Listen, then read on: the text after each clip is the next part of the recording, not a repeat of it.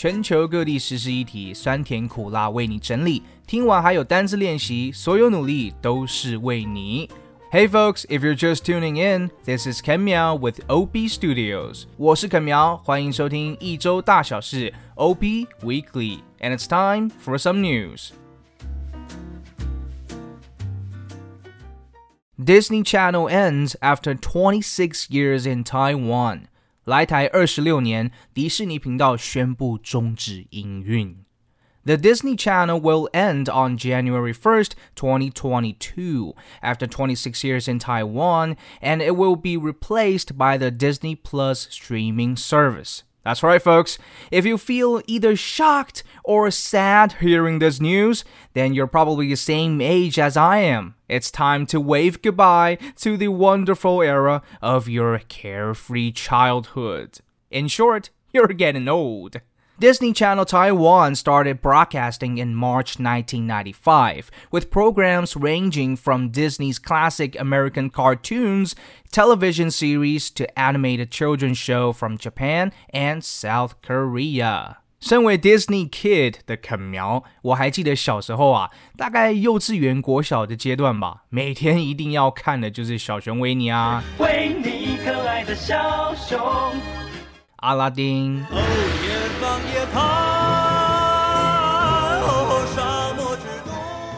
音速小子，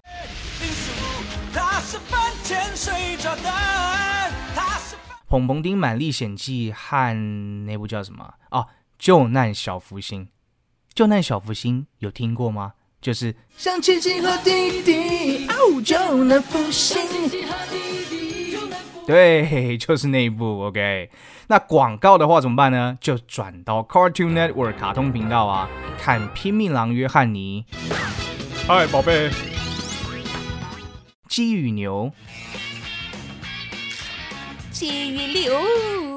和胆小狗英雄那些。小笨狗。我儿。啊，反正就都是在看电视就对了。但迪士尼频道，我不知道大家最爱看哪一部卡通，但我最爱的还是《唐老鸭俱乐部》（Ducktales）。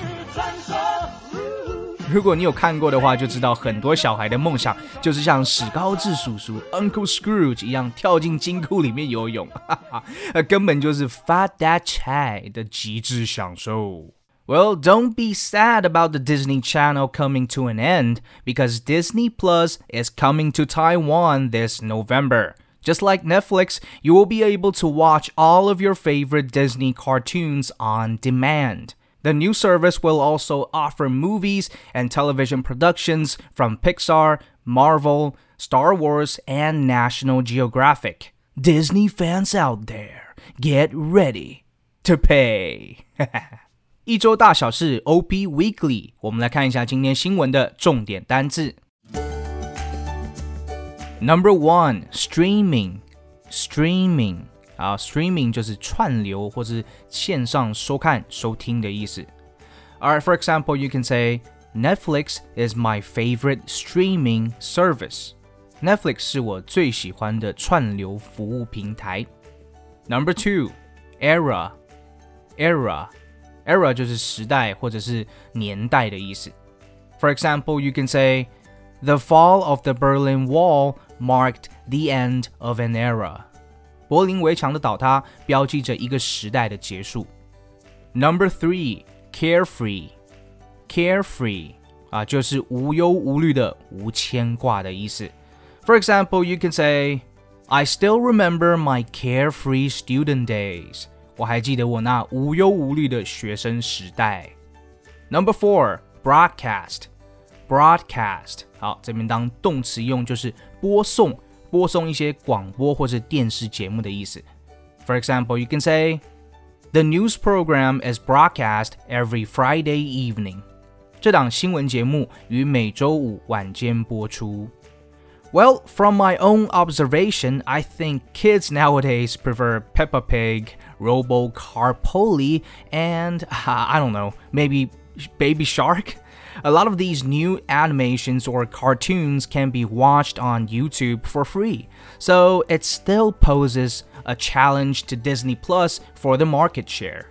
As a Disney kid, in addition to watching cartoons, I also loved their television series, such as The Sweet Life of Zack and Cody, Hannah Montana, That's So Raven, and Lizzie McGuire, if anyone remembers.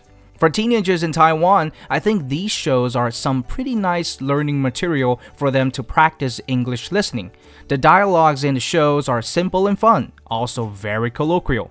You'll have better picture of what family life and school life are like in the States. 一九九五年，迪士尼在台湾开播，那时候我才一岁吧，陪我度过了很多美好的孩提时光。明年一月一号就会关台了耶，真不敢相信，就像嗯告别一个老朋友的感觉。今年跨年应该很多人会守在电视前面，见证着历史的一幕。我的童年呐！好啦，希望 Disney Plus 服务登台之后，能够让更多台湾的迪粉们满意，然后看有没有机会让现在的小孩欣赏一下真正优质的卡通喽。